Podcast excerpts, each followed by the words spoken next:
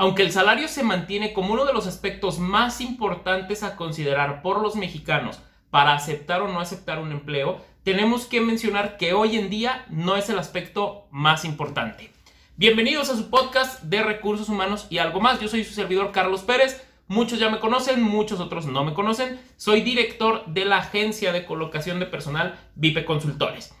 El día de hoy, como les mencionaba, quiero platicarles un tema que me parece importante que sea de los primeros con los que iniciemos este 2022. Porque a raíz de la pandemia del coronavirus ha habido un montón de cambios en las em, condiciones o en la oferta de las condiciones laborales de muchísimas empresas y también ha habido un cambio entre lo que valoran y no valoran los mexicanos al momento de considerar un empleo. Tengo aquí mis apuntes, como ya saben, todo el tiempo porque no me gusta que eh, estos podcasts terminen siendo tan estructurados. Me gusta ir platicando a la par de lo que vamos revisando en eh, ya sea en computadora o en lo que tengo en mis apuntes. Ok, eh, importante mencionar, el salario sigue siendo bien, bien, bien importante para los mexicanos y es totalmente entendible. Si trabajamos es porque esperamos una remuneración económica. ¿Qué pasa? Hoy en día no es lo que más buscan los colaboradores lo que se está buscando es la flexibilidad laboral. ¿A qué me refiero con esto? Puede ser teletrabajo, puede ser eh, teletrabajo 100%, por ejemplo. Puede ser el hecho de eh, trabajar algunos días en oficina, otros días no. Ya hoy en día, este, a muchas empresas dan a elegir si quieres o no quieres ir a trabajar a la oficina y debemos ser totalmente francos con esto. Eso es algo que se puede dar en cierto tipo de empleos. Si se ha instalado mucho estas nuevas medidas en empresas que lo permiten. Habrá otras, otro tipo de giros o algún tipo de trabajos que obviamente no se puede realizar desde casa y ahí es complicado eh, muy complicado o muchas veces hasta imposible aplicarlo. Para las empresas que sí se puede aplicar estas nuevas condiciones o esta nueva flexibilidad laboral, yo recomiendo que sí empiecen a considerarlo, pero ojo, vamos a llegar a un punto dentro de este eh, podcast donde eh, vamos a darnos cuenta de el error o los errores que han estado cometiendo las empresas al momento de ofrecer esta flexibilidad. Eh, partimos de aquí. Hoy en día, lo número uno o el primer lugar entre las condiciones que más valoran las personas es la flexibilidad laboral.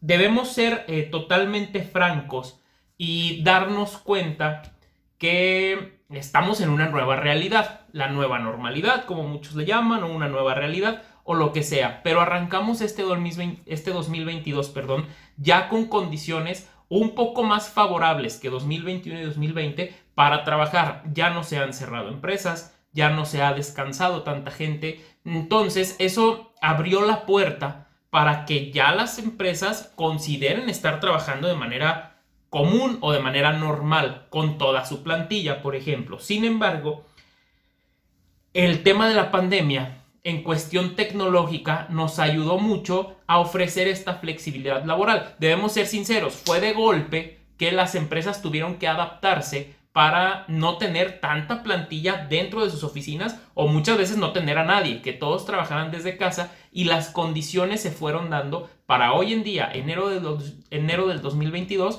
poder considerar de mejor forma esto. Pero eh, ya el hecho de que se haya considerado hizo que las personas o los colaboradores se dieran cuenta de lo fácil o de lo padre que está trabajar desde casa. Existen obviamente ahorros en transporte, ahorros en tiempo, ahorros en comida, pero también existen más gastos de energía eléctrica, menos integración entre las empresas y eso nos lleva a que tengamos que ser muy cuidadosos como empresas de las condiciones que se están ofreciendo.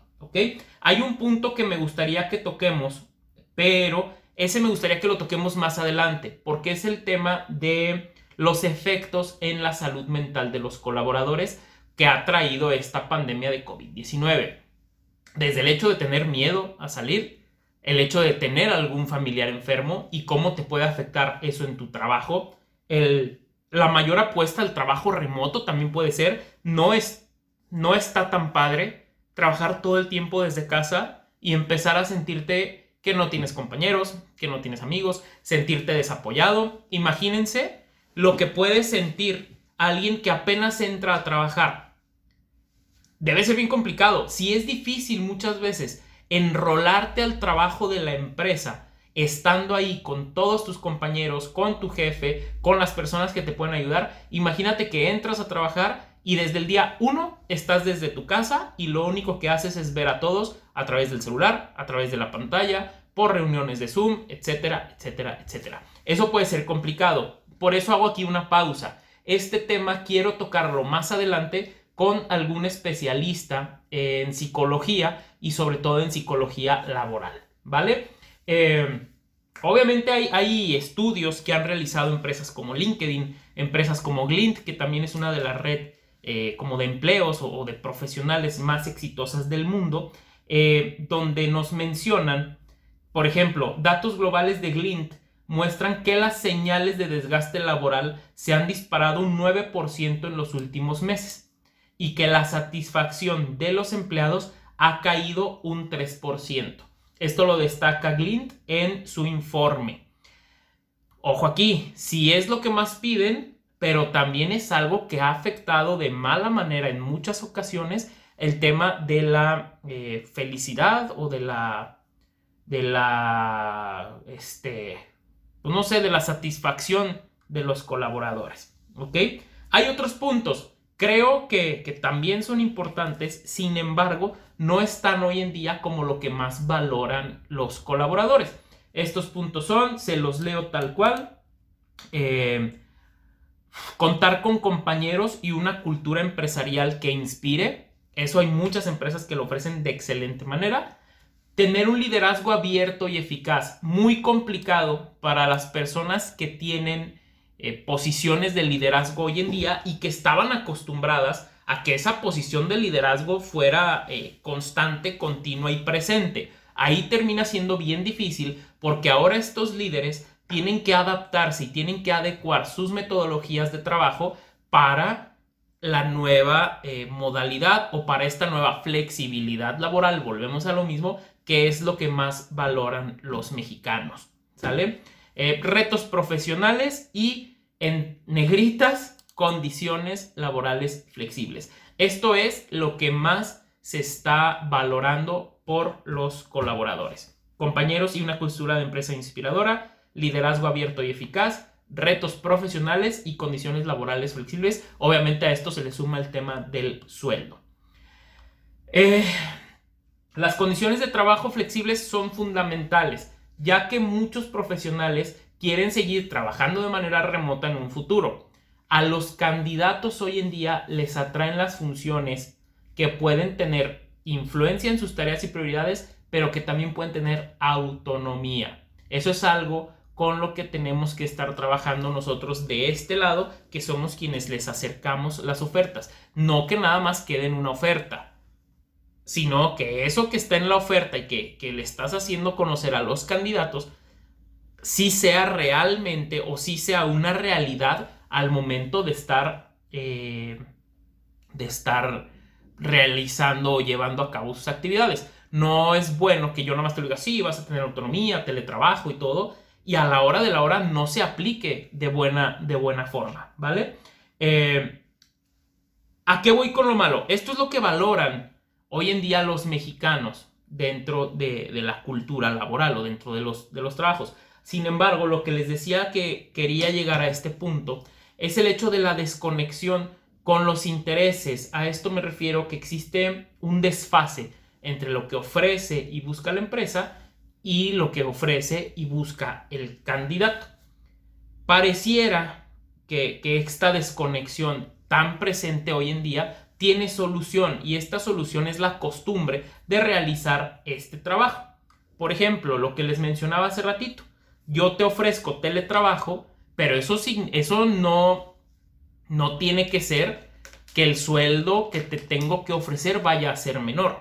Vamos a poner un ejemplo muy, muy sencillo un trabajo administrativo realizado en oficina presencial, te ofrezco un sueldo de 12 mil pesos mensuales. Ese mismo trabajo realizado desde casa, debería ser exactamente igual la oferta económica, 12 mil pesos mensuales. Muchas empresas han cometido el error de considerar, ok, no vas a estar de manera presencial, entonces te ofrezco 8 mil pesos mensuales de sueldo. Eso es un error. Eso ya se tiene que estar haciendo el cambio y vamos a tener que empezar como empresas a calificar resultados, a trabajar por objetivos y por ejemplo no por tiempo. Eso va a ayudar mucho a que hasta el mismo colaborador cumpla con sus objetivos dentro del tiempo laboral establecido, por ejemplo, y no se tenga que quedar horas extras. Ahí viene lo, lo contrario con lo de las horas extras. Lo menciono. Hay gente que trabajando desde casa trabaja más horas y eso lo lleva a una insatisfacción laboral en algún eh, periodo. Obviamente va a llegar. Si tú tienes tu horario, puedes establecer tu horario y trabajar dentro de ese horario cumpliendo los objetivos que te establece la empresa. A esto me refiero con la desconexión que existen hoy en día entre la flexibilidad laboral, por ejemplo, y los objetivos a los que se quiere llegar como empresa. No siempre va a ser implementada de buena forma. Creo que este es un punto interesante, un punto que debemos tocar y que es un error que nosotros como empresa lo hacemos. Te pongo el ejemplo, Vipe Consultores hoy en día trabajamos todos desde casa y nos ha costado trabajo, soy totalmente franco. El trabajo mediante objetivos no es tan sencillo, es medible y lo tenemos que hacer y lo vamos haciendo continuamente, pero e, el empezar y realmente llegar a trabajar otra vez con esa constancia o esa consistencia que veníamos haciendo trabajando de manera presencial, nos ha costado trabajo llegar. Estamos en proceso de, y como nosotros, yo supongo que un montón de empresas están con la misma situación. Quiero leerles algo también que, expone LinkedIn. Ya saben, LinkedIn es una plataforma importantísima en cuestión laboral. Y eh, LinkedIn nos dice, si bien la flexibilidad es importante, no siempre se traduce en una buena conciliación. Según los datos globales de LinkedIn, los empleados que trabajan de manera remota son un 32% más proclives a tener problemas con la conciliación. ¿Qué pasa? Falta muchísimo para lograr una buena modalidad de trabajo con flexibilidad, eh, con la flexibilidad adecuada. A mí me encantan las empresas que lo ofrecen eh, como a, decisión del colaborador. En, en VIP Consultores hoy en día ya trabajamos de esta forma. Se cuenta con una oficina. Quien quiera ir a la oficina puede ir. Quien quiera trabajar desde casa tiene todo el derecho de hacerlo. Obviamente cuidamos mucho más el tema de los objetivos y las metas y todo esto, ¿no? Medir objetivos, no tanto medir tiempo trabajado, sin tocar las condiciones con las que se venían trabajando. No se van a bajar sueldos, no nada. Eso, sin saber, pudiera ser el objetivo de muchas empresas y pudiera ser la forma correcta. Puede ser, todos llevamos apenas dos años trabajando de esta forma y mejorando las condiciones para hoy en día llegar a esto. Puede ser lo correcto, puede ser que tengamos que hacer ajustes a mediano plazo. ¿Ok? Eso es lo que más valoran las personas. Si ustedes son candidatos, tengan en cuenta que puede ser que dentro de este año que estén buscando empleo, espero que no sea un año, pero dentro de este periodo que estén buscando empleo, puede ser que sea con lo que se encuentren. Empresas que ofrezcan mejores condiciones en cuanto a flexibilidad laboral, horarios, teletrabajo, etcétera, aún eh, al mismo sueldo, o puede ser que algunas quieran descontar un poco el sueldo y ya será su decisión si toman o no toman una oportunidad de estas. Yo lo que les puedo recomendar es que consideren, que valoren todas las ofertas y que también traten de entrar a una empresa que les ofrezca una proyección interesante en cuanto al tema profesional.